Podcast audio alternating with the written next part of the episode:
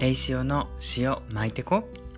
この番組は日本で暮らす何の変哲もない塩顔男子が国際恋愛や同性愛などについてただただゆるくしゃべる番組です。日々のうんざりする物事に対してバイブス上げてこならぬお清めの塩巻いてこというスタンスでお送りします。恋愛や仕事家族のことなどさまざまな人間関係で日々お疲れなあなたの塩分チャージな番組を目指します。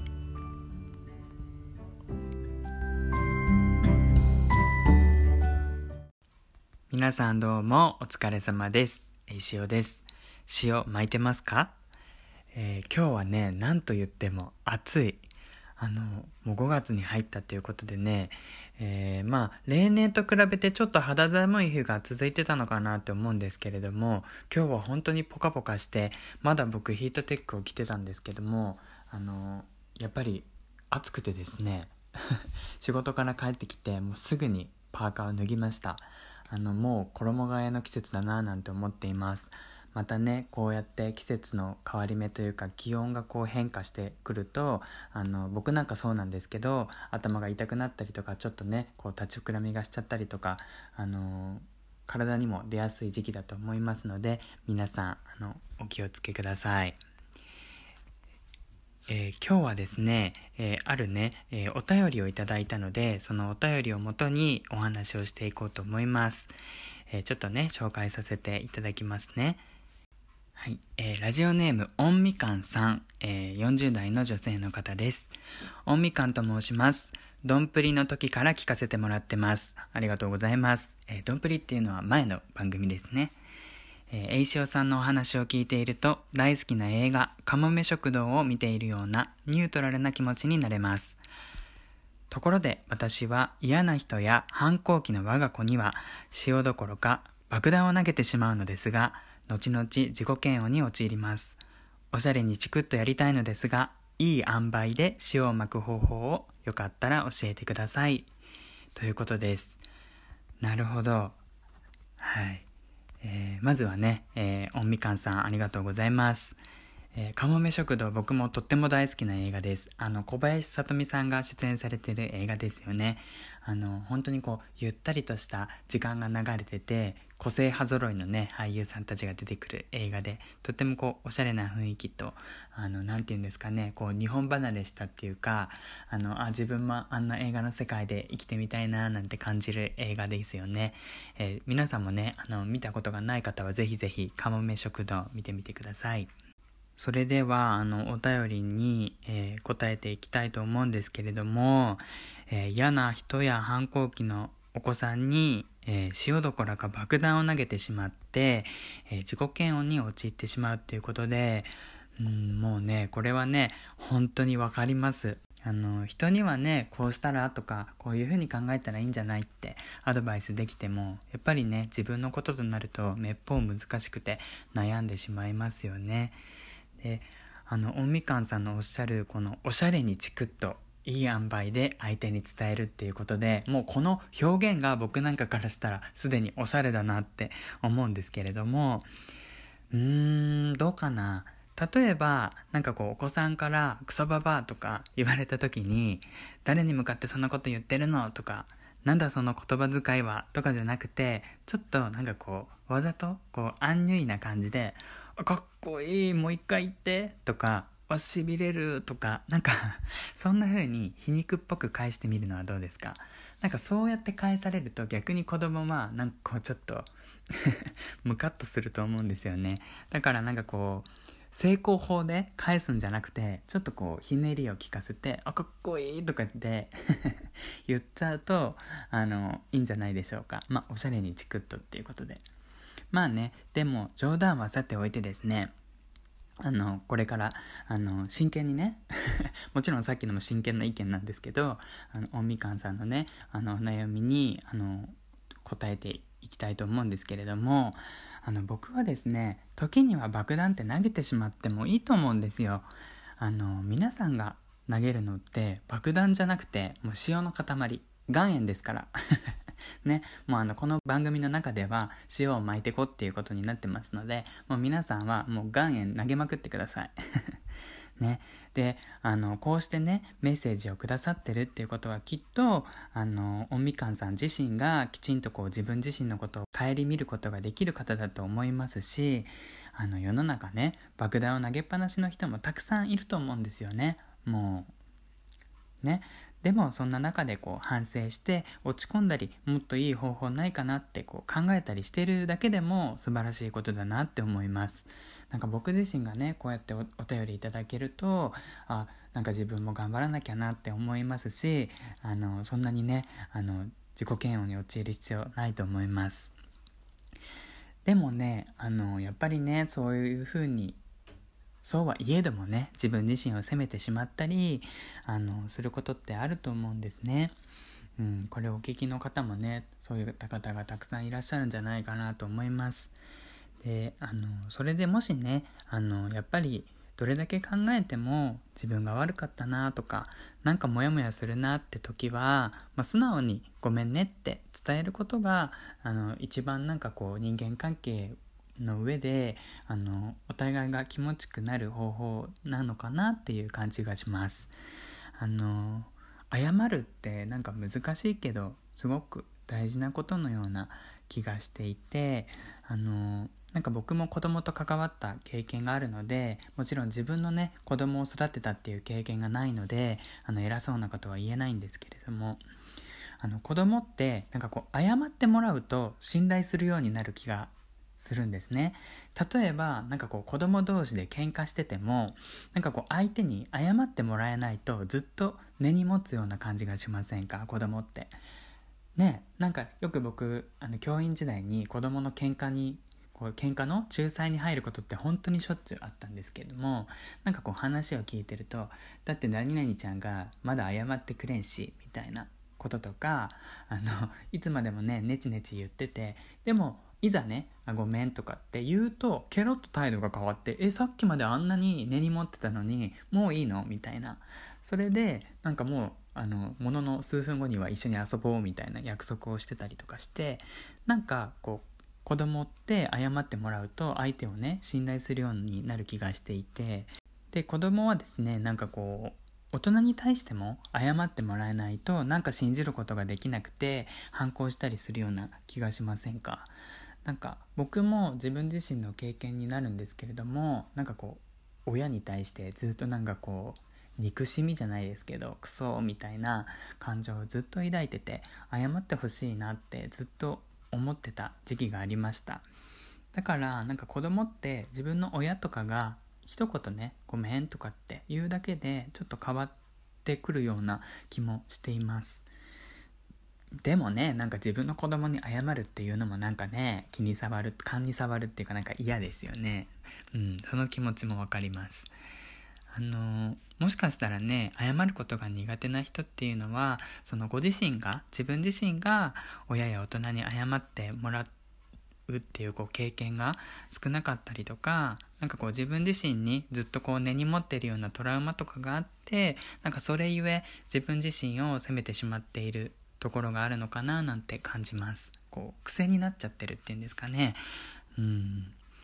でもねあの謝るってこともタイミングを逃すとねどんどんどんどんこう謝りづらくなってきますよね。なんかこのまま黙ってればなんかこうね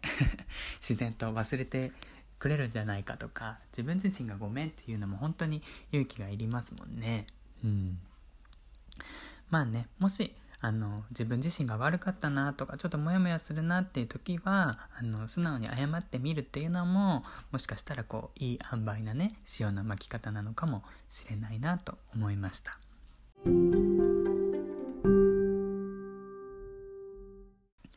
であのおみかんさんのお便りにあの戻るんですけれどもあの自己嫌悪に陥ってしまうっていうことが気になりますあの気になってですねあの自己嫌悪ってやっぱりこう自分自身を否定してしまうあの気持ちから来るかと思うんですけれどもなんかでもそういうあの大人のあ自分のこう言葉とか態度が悪かったんじゃないかなっていう雰囲気とかって子供にもきっとね伝わってるって思うんですね。であの僕も大学時代の時にあのずっと自分のこう家族というか生まれ育った家庭環境のことをずっとこううん恨んでたっていうか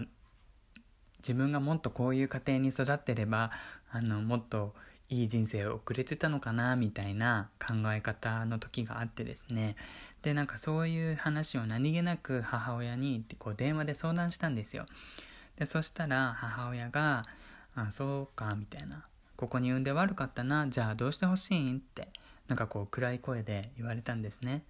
でなんか僕はその言葉を聞いた時になんかこうすごく自分の幼さを痛感したんですね。なんか産んでくれて育ててくれた親に対していろんなね不満を言ってたけど親にそんな親にここに産んで悪かったななんていう言葉を吐かせてなんかその母親のせいにしてしまうっていう。でさらにその時の僕はもう成人してて二十歳あの超えてたのであのすごくあなんか情けないなと思って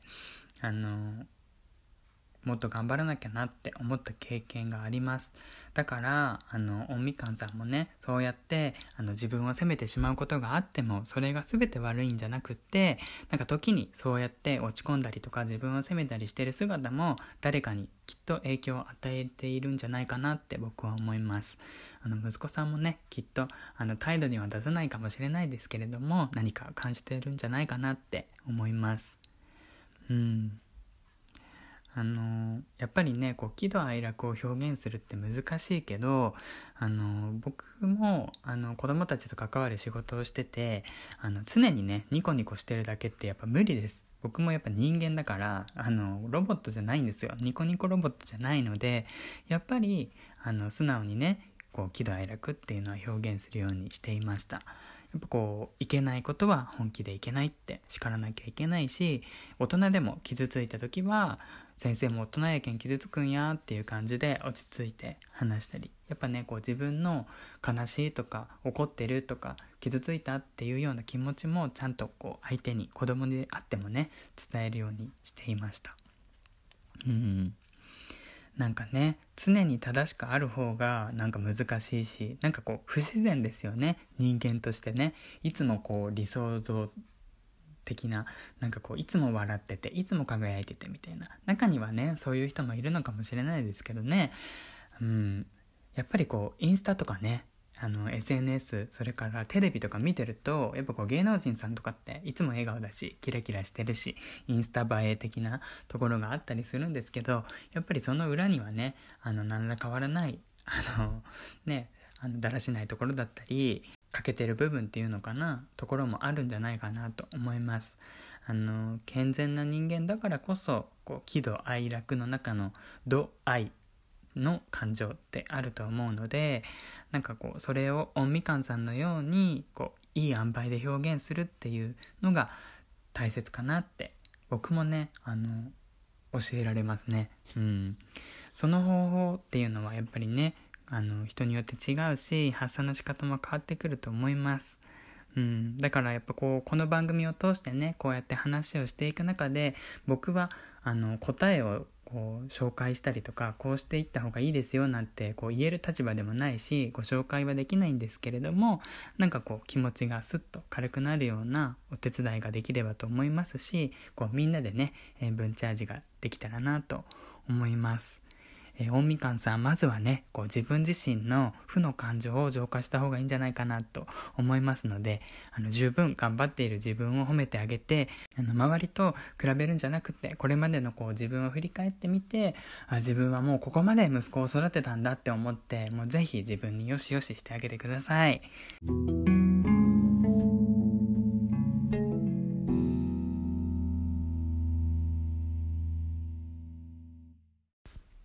はい、ということで、まあ、今回は、えー、言葉のね、えー、岩塩というか、あの、まあ、嫌いな人とか、自分の、まあ、反抗期中のお子さんに対して、ちょっとね、気持ちの塊をぶつけてしまうっていうようなお話で、あの、ちょっとね、あの、自分が悪いなって思った時は、素直に謝るっていうことだったりとか、あの、喜怒哀楽の中で、あの、怒ったりとか悲しいっていう感情も、素直にね、あの、出すっていうのも、一つ、あの、塩を巻いてていくくっていうような自分のね気持ちを軽くする方法の一つになるんじゃないかなっていうことで話をしてきました。まあでもね自分の気持ちを表現するってね簡単なようで実は難しかったりしますよね。なんかこう日本って気持ちを伝える文化があるようでないですよね。あの言葉は大事にしなさいとか挨拶は何より大事みたいなことって言われてるけどなんかこう言葉より行動みたいなところもあるじゃないですか。なんかこう悪いと思ったら謝るよりも切腹じゃんみたいな。ねえ。なんかこう行動で示しなさいみたいなところがあるのでなかなかこう言葉をね交わすっていうことに恥じらいとか抵抗があったりするのかなって。それもまあ個人個人の問題だとは思うんですけど僕はなんかこうお国柄っていうのかな文化とか昔からのこう習慣とか風習みたいなものも関係してるんじゃないかなって思います。あの僕が国際恋愛していて思うのはなんかこう彼と喧嘩した時とかに何気なく「sorry」とか Thank you とか言いながらこうハグしたりとかできる空気感っていうのはなんか改めていいなと思います。僕も謝ることが苦手であの、まあ、喧嘩とかした時にいや自分悪くないしなとかいやどう考えても向こうが悪いやろって思う時ってあるんですけど、まあ、ちょっと時間を置いて冷静に考えてみたりとかしていやここで自分が「ごめん」って一言言ったらなんかこう関係が良くなるのかななんて思ってでも言えないなっていうねあのモヤモヤってしてる時にこう気軽にねやっぱりこうさっきはごめんって一言言うとあの、まあ、関係性が良くなってくる時もあるのかななんて思います。まあねあの言葉と行動のバランスって大切ですよね。うん。